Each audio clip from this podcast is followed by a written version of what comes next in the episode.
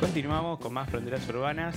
Eh, se viene esta sección que, que según Seba se viene una historia interesante, pero quiero decirte que la vara después del último programa quedó muy alta después de los eventos insólitos que vivimos. es- va a ser inolvidable. Bueno, está en Spotify si lo quieren revivir. Fue Sí, sí, fue un cierre bastante duro. Exacto, exacto. Lo buscan como Fronteras Hermanas en Spotify, que no tiene desperdicio. Son, creo que cinco minutos sin desperdicio. Van, van a cambiarte el día seguramente. Y más cuando hay gente manija, ¿no? Sí, sí, ¿por qué no le ponemos una cortina negra acá a la radio y nos abstraemos del mundo? Porque vivimos ya un par de programas bastante particulares. Sí, sí. Además, eh, siempre pasan cuando conduzco yo. Sí, es Porque verdad. la última vez que las chicas eh, ebrias quisieron ingresar y después te acusaron de machirulo a vos. Sí, por no dejarlas entrar a un estudio donde estamos haciendo un programa en vivo, increíble. Sí. Que nosotros somos todos hombres porque ninguna mujer quiso venir, no porque nos llevamos invitados. Sí, nosotros, nosotros queríamos cubrir el cupo de paridad, Claro. pero nos conocen y hicieron no, gracias. Pero sin más, de- más dilataciones, se va. ¿Qué no trajiste para hoy? Yo sé que hace un tiempo prometimos aflojar un poquito con el tema de los nazis, como que nos iban, nos iban a acusar falsamente de que somos un país como nazi friendly, no sé cómo decirlo. De- eh, de- son nuestros oyentes de Polonia, de Alemania y demás Creo países, que ¿no? hay un par de países que saludos al tío Carlos que está por allá, nos decían, pero pero me crucé con una historia muy rara, muy interesante, muy digamos digna de digamos de una película, de una serie. Además, por lo que me adelantaste cuando hablábamos en la semana, como no es muy popular. Yo por lo menos la desconocía. Es eh, lo, que- lo que me parece que es como digamos si haces una serie de esto tendría que ser como un tipo onda Schwarzen- Schwarzenegger, tipo enfrentándose a 300 tipos él solo porque cuando vos lees la vida de él te lo imaginás así. Porque encima tuvo como. estuvo involucrado en muchos hechos clave, pero sin más dilatación, vamos al, al personaje del día de fecha. Estamos hablando de Otto Skorzeny. Eh, Otto Joan Anton Skorzeny eh, nació en Viena el 12 de junio de 1908. Eh, nace en una Viena totalmente convulsionada por la caída de, la potencia central que fue el Imperio Austrohúngaro. Eh, en ese momento empieza la efervescencia por el nacionalismo alemán. Eh, nació en el seno, digamos, de una familia clase media, un poco acomodada, pero que estaba siempre relacionada con el servicio militar. Sus antepasados que se rastrean siempre estuvieron relacionados a, eh, relacionados a distintos feudos, sirviendo como caballeros. Su, abuelo, su padre sirvieron al ejército del Imperio Austrohúngaro y él no iba a hacer recepción. Eh, pasó su eh, adolescencia y su, temprana juventud practicando esgrima, formó parte de la selección esgrima de su país, hasta que en un momento, en un duelo, eh, digamos, tiene un nombre, una denominación cuando es un duelo eh, de espadas reales con filo, en un duelo, digamos, brevemente Pero dicho. duelo, duelo a muerte, digamos. Duelo, digamos. eh, Exige una satisfacción. exactamente tuvo como una un fuerte un fuerte corte en la cara y de ahí va a empezar a llamarse su su, su pri- principal eh, característica la va a empezar a llamar cara cortada Mira, me suena de un lado el nombre. ¿Y se llama Harvey Kent? Ah, no, no, Otto, ¿no? Otto. Skorzeny. Bueno, él va a empezar a estudiar ingeniería y cuando él ingresa a la universidad, ya en ese momento empieza a, sen- a- a transmitirse esa idea de que, de que Austria es parte de Alemania, que son todos parte de un mismo sentir, digamos, eh, digamos, de una parte, de una misma Sí, raza, de no una misma cultura digamos. que tenían que volver a ser como ese, a, a ser el gran imperio ro- romano germánico, digamos. Eh, empezó a llegar mucho la cuestión esta de, de- también de la raza, de, de los enemigos de la, de la gran raza europea. En 1931 ¿Ya existía el concepto de Arios? O... Sí, ya sé. Eh, el concepto de, digamos, de la raza aria es casi como. Eh, si, te vas al concepto más básico, nace casi en la, época medieval, cuando, lo- cuando los primeros historiadores de los monjes eh, digamos, germanos, empiezan como a rastrear el origen del pueblo eh, bárbaro que ocupó la parte central de Europa y ellos empiezan a hablar ya de la- una raza aria, que fue, bueno, después se enfrentó con los romanos y ellos ya empiezan a, como delimitar, digamos, las características y el idioma del, pueblo ario. Bueno, en 1931 Scorseni ya, ya empieza a, relacionar- a relacionarse con el movi- movimiento nazi, se funda un partido nazi en Austria y empieza a militar dentro de, ese, de, ese de esa unidad nazi. En 1934 se casa con Margaret Grelt eh, Schrader, que también estaba muy relacionado con el partido nazi, pero en el partido nazi en alemán, y ahí toma contacto con los discursos de Adolf Hitler. En 1938, ya divorciado de esta primera mujer, se muda a Alemania y empieza a, digamos, a formar parte del ejército alemán. En el ejército alemán va a graduarse de piloto, de paracaidista, de comando de tanto de mar como de tierra y de como instructor militar, de saboteador, de espía. Digamos que se anota en todos los cursos. Ahí onda- por lo que dijiste lo de Schwarzenegger venía por ahí. venía por ahí. Él rápidamente va a ser seleccionado para las Waffen SS. Cuando yo hablo de las SS, eh, yo una vuelta escuchando un historiador muy conocido dice que las- la historia de las SS tiene que tener un libro aparte de la historia de la Segunda Guerra Mundial porque es una organización tan compleja y con sectores tan distintos y diversos que casi que tienen que tener como una historia propia. Es más, si yo te digo que toda esta cuestión del Santo Grial fue casi inventado por la CSS para inventar una incursión en el Medio Oriente, es real. Se venía hablando del Santo Grial, pero ellos le dan cuerpo y forma a la leyenda del Santo Grial. Indiana Jones. tiene razón. Eh, también tuvieron relación con investigaciones psicológicas sobre viajes mentales, esa cuestión de los sueños despiertos que tu cuerpo se levanta y viaja a otra dimensión, también estuvo relacionado con las SS. Mucha falopa. Es- y creo que también. bueno, en 1939 vuelve a casarse con Emmy Linhart, otra mujer eh, de la alta esfera de la sociedad nazi. Y en 1943 ahí comienza, digamos, como su, su accionar más fuerte, porque le empiezan a encargar eh, como misiones.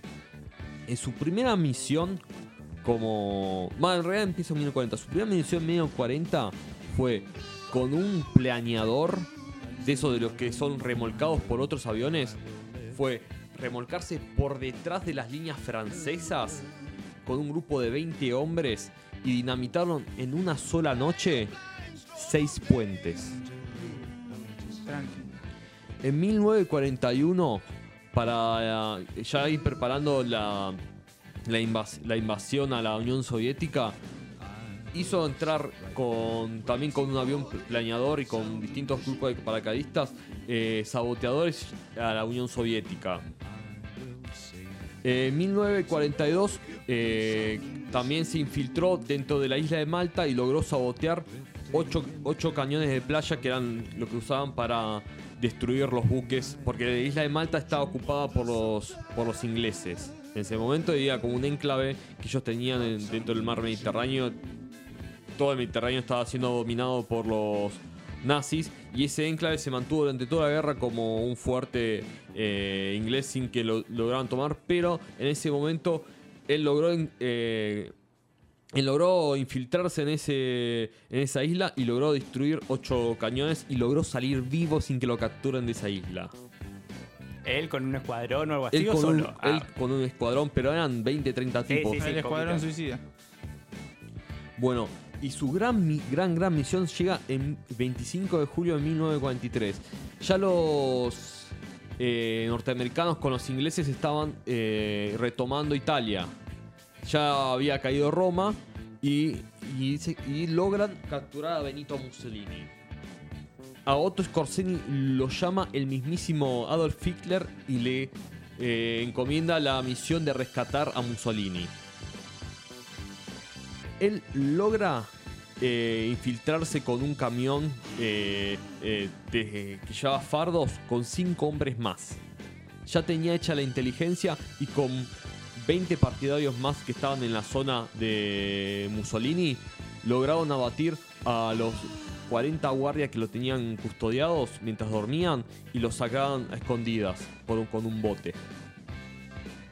Pará, pará, porque yo conozco cómo termina la historia de Mussolini. Es que él lo rescatan, Ah, ah. después Hitler lo como que le da una bienvenida y todavía la guerra no había terminado. Le dan una parte del norte de Italia y una parte, le cede una parte de los, de los territorios ocupados de Francia al sur y crean como una segunda república, no me acuerdo el nombre de la república. Eh, bueno, un territorio dominado por Mussolini, digamos. Sí, y crean como un segundo país para Mussolini. Esta vez no la choques. No termina pasando, lo terminan volviendo a capturar. Spoiler alert. Y lo terminan colgando de una, de una estación de servicio, si no mal recuerdo. Sí, de una estación de servicio, que es famosa todavía. Sí, incluso hay fotos. Está la foto de él colgado así, Sí, sí. despatarrado de, de Mussolini. En 1944 se lo encarga de tener, eh, sabotear y detener la invasión del día D. Él logra destruir 25 tanques aliados y logra eh, paralizar por apenas eh, por dos semanas el avance de la séptima división de blindados de, eh, americana. En 1945 eh, ya prácticamente acabada la guerra, pero ya en las últimas semanas, a él ya siendo un, con un rango de mayor y casi general comandante de las SS, le, les ordenan detener la, la- la invasión de la UCR. De la UCR, no. No, los radicales invadiendo. Sería una buena la película. política igual. me está jugando, la política local me está Ese jugando. fallido de la URSS. de la URSS. Le promete 20.000 hombres, a- le terminan dando 5.000. Hace, hace, dicen que tuvo un, un acto de... Fue muy heroico su accionar. Termina herido y termina siendo internado en Berlín. Antes de que lleguen las tropas eh, soviéticas, logra escapar de Berlín y volver a Viena. Ya estando en Viena, eh, ya, la- ya con la guerra totalmente finalizada, eh, él se entrega a las autoridades norteamericanas. Logra, esto no se sabe, esto es un gris de, digamos, de la historia de Scorseni. Logra que no se lo juzgue.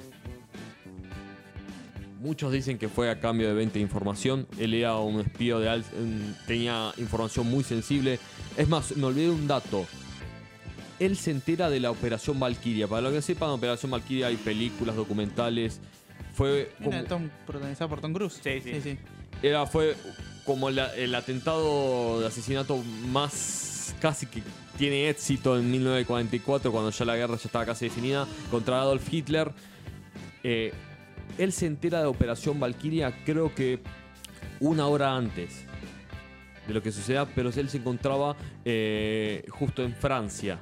Él, se, se tom- él agarró un avión por su cuenta y estaba viajando hacia, digamos, hacia la cueva del lobo, que se de- denominaba el búnker Sí. Hitler. El refugio de Hitler, digamos. Y en un momento, cuando se, se entera todo esto, bueno, vas para allá. Y él, cuando llega, ya, ya se habían descubierto todo, todos los, los conspiranoicos, los conspiradores. Y él tiene como una especie de, de brote psicótico porque él quería matar con sus propias manos a los, a los eh, conspiradores. Pero ya habían sido fusilados. Es más, él, él ya sospechaba hace un mes de estas personas por la cantidad de información que tenía. Bueno, mezcla pero- de Rambo y el coronel Landa. Sí, sí, pero además, eh, mientras Seba se recompone, eh, además de la información, también un genio militar, digo, si tuvo a cargo de todas estas operaciones. Era, era una especie de, de mente maestra. Y además era como de esa cuestión de siempre ponerle el cuerpo. Por lo general siempre, cuando hablamos de, de espías, esta, eran siempre gente que se mueve por detrás, que manda gente a nombre de él a hacer las cosas. Él iba. Sí, y además esta caída de desgracia, más allá de después de la posterior caída del nazismo, eh, hay una. No sé si es un documental. Sí, es un documental. En Netflix eh, se llama El Círculo del Mal de Hitler, que es el entramado político detrás de él, de que, bueno, está eh, Himmler, el líder de la SS, Göring y demás jerarcas nazis, de cómo entre ellos iban compitiendo para ser el que estaba el segundo a cargo, digamos, y cómo jugaban sus internas, que un poco se explica, ¿no? Por qué cuando él pedía hombres para una misión, no me acuerdo cuál fue la que dijiste, que no le dieron bola. Mm. Eh, acá, volviendo a remover, en un momento, cuando lo, lo acusan de él, ya estando en lo- los juicios de Nuremberg, él logró zafar porque él lo acusaban de torturar para obtener información.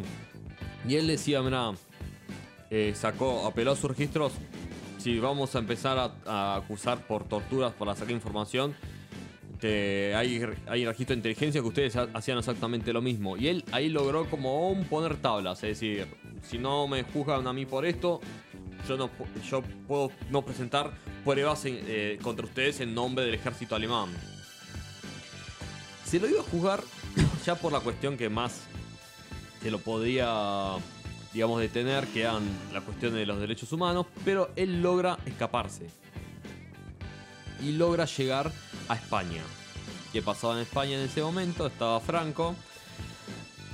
Y empieza ahí a trabajar con Franco para, a cambio de obviamente de, de refugio, empieza a, a solidificar su, su aparato de inteligencia porque, eh, digamos, España había salido de la guerra no muy bien parada a nivel de recursos militares y cuando cae, eh, digamos, el eje, queda totalmente descolocada.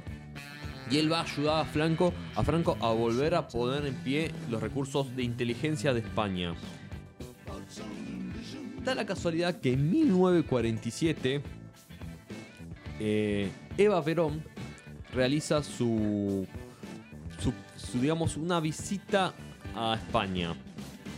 Busquen después la- las fotos de la visita de España de Eva Perón. Fue multitudinaria su recibimiento. Dicen que dentro de esa comitiva que la recibe estaba Otto Scorseni. Él se acerca a, a Evita. Dicen que algunos que siempre en estas cuestiones siempre hay, si buscas, hay muchas notas Infobae que dicen una cosa, dicen la otra, notas de otros historiadores, de otra de páginas de historia que son bastante dudosas.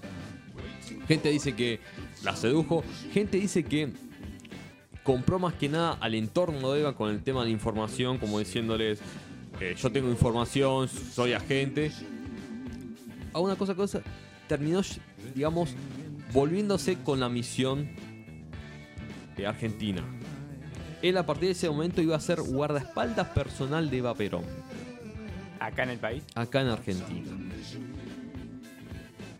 Él, eh, eh, digamos que eso eran los papeles, digamos, porque siempre ahí empieza parte del mito. Él siempre como agente, digamos, de inteligencia va a tener como ese doble juego. En los papeles figuraba como guardaespaldas y acá es donde entra el gris. Dicen que ayudó a Perón a forjar la primera agencia de inteligencia argentina. Y parte del mito dice que uno de los edecans de esa época, que estaba, digamos, cu- cuidando casa, la Quinta de Olivos, era un tal López Rega. Y que con López Rega, solían compartir mates y compartir charlas muy interesantes, entre ellas la formación de una policía secreta que persiga resistencias de, de territorios. Dicen que esa que la formación de la AAA es un calco de las policías secretas de los de las SS que implantaban en cada territorio para perseguir posibles agitadores, puntos de resistencia. O sea que la versión es que en su rol como guardaespaldas en realidad era un proto Stiuso. digamos, un proto Stiuso, un proto eh, Kissinger, digamos, porque también tenía muchas cuestiones de política internacional. Es más, no sé si se acuerdan de la anterior vez que hablamos de nazis en este programa. que aprovechamos, le damos la bienvenida al señor Esteban Jardos. Reunión de preproducción y bueno, ¿Y dónde, ajustando. dó- ¿Dónde era la reunión? Porque no te vimos. no nos invitaron a nosotros. Me están, me están difamando. Era de, uh, de persona, invitado único la reunión. Pero continúa, ¿cuál era la última historia de los nazis? Fue, hablamos tanto de los nazis que. La última que hablamos fue de. Seba, Ah, ¿te sí. consideras un embajador radial de los nazis? No se te queda plus. Él contestó en alemán, me pareció. no ¿no? Habías- vos habías hablado de la colonia Esperanza. Sí, y pero. yo no me acuerdo eh, cuál eh, era. No. Colonia de Dignidad. No, del, del Bariloche, el que es. Ah, se sí. hizo del colegio. Sí, sí, no me acuerdo el nombre. Era uno, era uno conocido que en Bariloche era conocido. Eh, bueno, lo buscan en Spotify, nos buscan como Fronteras Urbanas, ahí están todas las historias de nazis. no de confíen en nuestra memoria. gente. Busquen nazis barra. Sí, eh, na-. Bueno, en el Seba último Ácido Argentino habríamos hablado de algo llamado Organización Odessa, que era una organización que facilitaba Tiene nombre de estación de servicio. sí. que facilita la inmigración de jerarcas nazis eh, flojos de papeles, si me entiende, de convictos. Sí, sí. Bueno, se cree que en ese momento también estaba implementando esta organización en el país, también la había implementado en, la- en España como, digamos, como, como coordinador de viaje de egresados nazis hacia Bariloche, digamos. Tranqui. Mete tema de actualidad, nazi, todo, todo mezclado. Bueno, todo llega ¿Vos hasta... decís que está mal que a los nazis les regalen viajes egresados? No, la verdad que no. Todo llega hasta 1955, se produce la, eh, el derrocamiento de Perón. Él se va unos meses antes, casi como alertado por la situación, pero se va, digamos, ya con trabajo bajo el brazo porque ya había entrado en contacto con Mohamed Naguib y el coronel Nasser de Egipto. Ya en ese momento ya estaba implantada, eh, digamos, ya estaba implantado el, el Estado de Israel en ese momento. ¿Y qué pasó? Eh, todos los estados eh, árabes en la región lo empezaron a ver como una amenaza.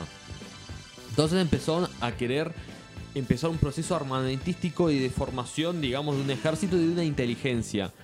Entonces llamaron a un experto y apareció Otto Skorzeny en, en Israel. Él organizó, organizó todas las compras de armas, toda la red de, de inteligencia dentro del ejército. Y Qué sobre- raro crossover, ¿no? Sí, él, vamos a ver que él va a jugar en un montón de ligas. Todavía falta en la No historia. tiene- no tiene casaca. No me quiero adelantar, pero de ir en cana ni hablar, ¿no? No, no. ¿Qué- ¿De qué estás hablando? Era un. ¿Va a desperdiciar talento? No. Eh, él arma básicamente de cero el ejército, digamos, eh, eh, egipcio. Porque cuando, digamos, cuando se independiza Egipto de. De, digamos, de Inglaterra era como una independencia a medias porque Egipto era, es un, aún al día de hoy es un- una posición estratégica tremenda, más que nada por el canal de Suez, A no ser que un buque gigante te lo bloquee. Exactamente. Y siempre había como tropas de inglesas que estaban casi como prestando servicio Se, está- a- se están llevando las momias. básicamente también. No, pero dicen que son todas de ellos. Que las, eh, Sí, son todas de ellos. Para que le saco una radiografía de Vengo. No, tiene quebrado el cúbito. Y él empieza bueno, a organizar el, el proto ejército eh, Egipcio. egipcio. Sucede la guerra de, entre Egipto y Israel. Él se vuelve a España y en España lo captura la Mossad. ¿Qué pasó? En ese momento ¿Qué es la Mossad? la Mossad es el organismo de inteligencia de Israel. Muchas gracias porque no...